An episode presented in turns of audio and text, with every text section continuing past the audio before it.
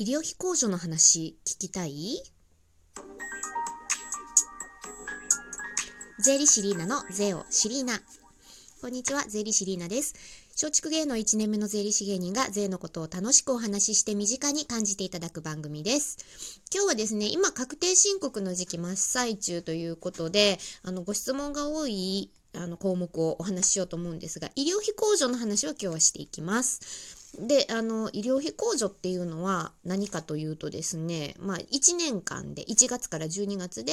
医療費をたくさん支払った方はですね、あの、まあ、ある程度収入がある方は10万円、通常10万円を超えた部分、医療費がトータルで10万円超えた部分に対して控除が受けられますよというルールになっています。で、あの、基本は10万円なんですけどね、あの、収入が少ない方に関しましては、これあの所得金額という金額をベースにかける5%の金額を超えた部分というルールがあるんですよ。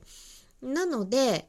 あの所得金額というのをまず分かっとかないと、あの、一定金額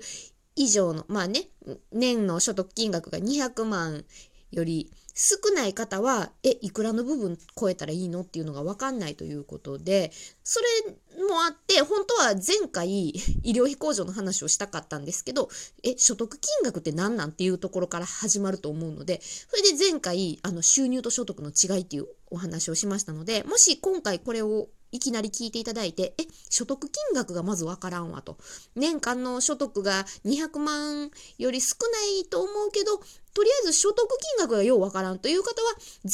回のラジオを聞いていただいたら、所得金額っていうのが何かっていうのがわかるようになってますので、よかったらお聞きください。で、その、えっ、ー、と、200万を超える方々に関しては、その10万円を超えた部分に対して医療費控除が受けられるということなんですけれども、この10万円超えた部分、これ、トータルする医療費っていうのはどういうものが含まれるのかっていうお話を今日はメインでしていこうと思います。えっ、ー、と、家族、同一生計の家族全員分が OK ということですので、例えば、まあ、お父さんの確定申告につける医療費の領収書については、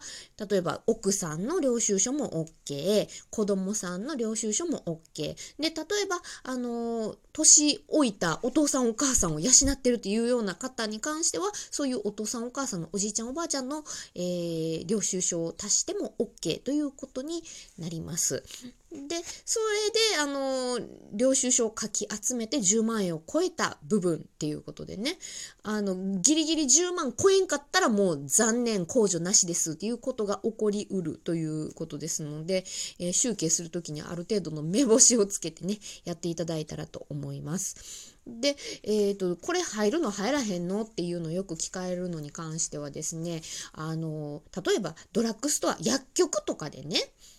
あの、胃薬買ったよとか、風邪薬買ったよとか、これ病院に払った医療費じゃないからあかんのんちゃうんって思われる方も結構いるいらっしゃるんですけれども、薬局で買ったやつは、あの、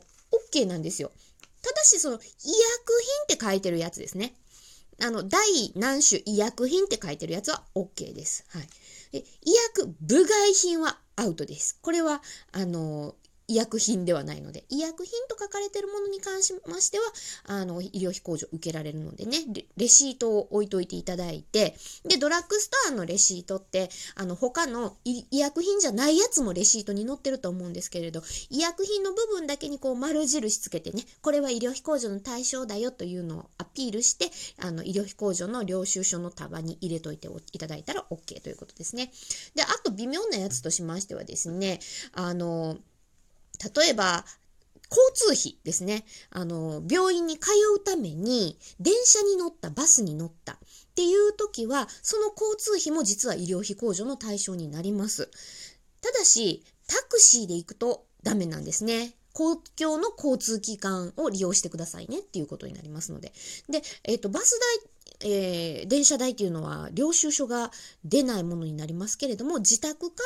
ら病院までの、えー、交通機関書いて、かける通院した日数分っていうのを、その医療費控除の計算するときに足し込んでいただいたら、それで、えっ、ー、と、レシート、領収書なくても計上が OK になります。で、えっ、と、あとはですね、あのあの歯の治療歯の、えー、歯科矯正がどうなんやっていう話もよく聞かれるんですけれども矯正の費用に関しましては子どもの矯正は全部 OK です。で大人の歯の矯正に関してはあの美容的なねちょっとずれてるから綺麗にしたいんですよねっていうやつやったらもうせせんでええやん医療費控除を受けられませんって言われるんですよ。だけどあの噛み合わせが悪くてその顎に悪い影響を及ぼす。だからこれを直さないと、あの、い普通の生活ができないんですよっていうような、その美容目的じゃなくて絶対直さな、しんどいよっていうことが言える歯の矯正であれば、大人の矯正でも、えー、医療費控除の対象になりますよという、えー、明示があります。うんと、あとはですね、あの、妊婦さんとかね、妊婦さんの、あの、検診とか、あと、出産の費用ですよね。そういうのは費用にして医療費控除の対象として OK なんですけれども、例えば個室、ね、あの、他の入院に関してもそうなんですけど、ちょっとええ部屋にグレードアップさせましたよっていう時の個室代とかは医療費控除の対象になりません。だから、まあ、全体的に言いしてね、もうこれ直すためにどうしても払わなあかんねんっていう分は医療費控除 OK やけれども、いや、これ払わんでも治ったんちゃうのって言われるものに関してはアウトというふうに捉えといていただいたら判断しやすいかなというふうに思います。はい。で、領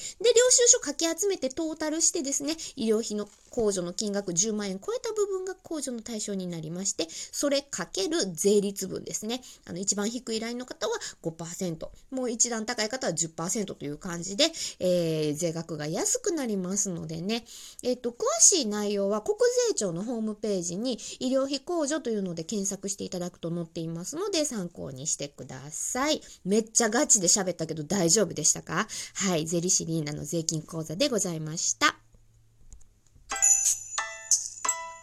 税理士リーナのおしゃべリーナ。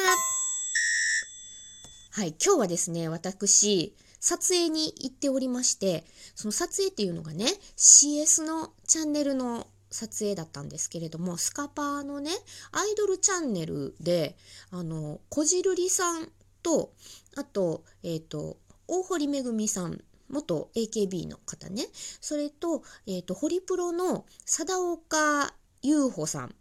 男の子、可愛い男の子の3人でされてる番組がありまして、で、そこでね、税理士として呼んでいただいて、えー、番組の収録をさせていただきました。で、えっ、ー、と、3月の中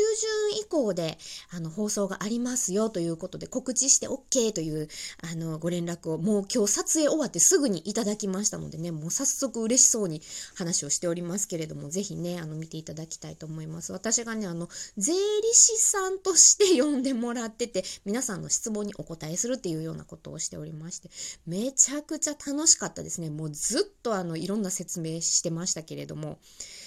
笑いは少なかったかもしれませんが、まあ、楽しく聞いていただけたんじゃないかなと思いますのでね、あの、スカパー見ることできる方はぜひね、チェックしていただきたいなと思います。はい。で、えっ、と、あとね、昨日、あの、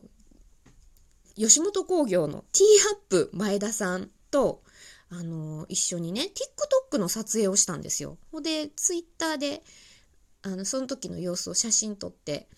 送ったら、結構あの、皆さんびっくりしてくださって、あの、反響が大きかったんですけれども、この、あの、出会いはって言われたら、出会いって別に慣れ初めとかそんなんじゃないんですけど、あの、出会いはね、あの、ポコチャという配信アプリで、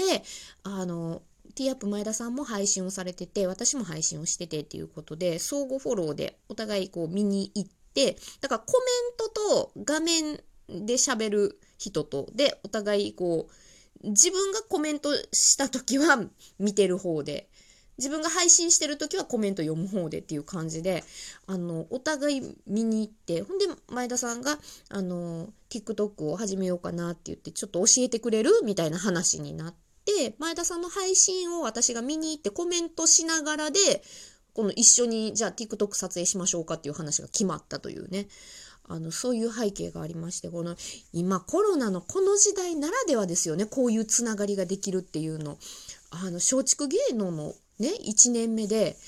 まさかそんなねあの吉本興業の大ベテランの先輩とお知り合いになれるなんて思わないじゃないですか。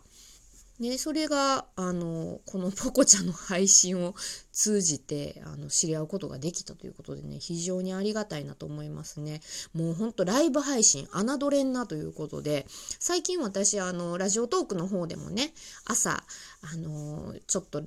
お話しすることが週2回ぐらいあるんですけれども基本的にポコチャっていうのが、えーと、火曜とえー、土曜日を定休日にしておりますのでその火曜日と土曜日は、えーと、休みをポコちゃんの方は休み取って代わりにラジオトークで配信をするっていうようなサイクルにしてますのでまあね朝早い時間の配信が多いので7時ぐらいの配信が多いのでタイミング合えばでいいんですがまあ私がねあのまだ起き抜けでこう口がまだ回ってない状態であのちょっとエンジンをかけつつ朝食を食べつつそのレポートもしつつ今日も一日頑張ろうというねメッセージを投げかけているというあの番組を配信をライブ配信をしてますのでよかったらそのね、朝の火曜と土曜聞きに来ていただいたら嬉しいです。あ、あとね、このラジオトークのアプリ取っていただいた皆さんはね、あの、ボタン、ハートボタンとか、あと笑ってるマークとか、ネギボタンとかあるんですけど、これあの、ネギ意味わからんっていう人は、あの、ネギらいの意味がありますのでね、税理士リーナ頑張っとるなと、あの、お疲れさんという気持ちを込めてですね、もうネギを連打していただきましたらものすごくありがたいですね。で、あの、ネギを連打すると、ふっかちゃんという、あの、ご当地キャラ、深谷市のネギのキャラクターが出てきますので、そういう楽しみ方もぜひしてください。ということで、あの、いろいろ告知しましたけれども、また次回もお楽しみに、税理士リーナでした。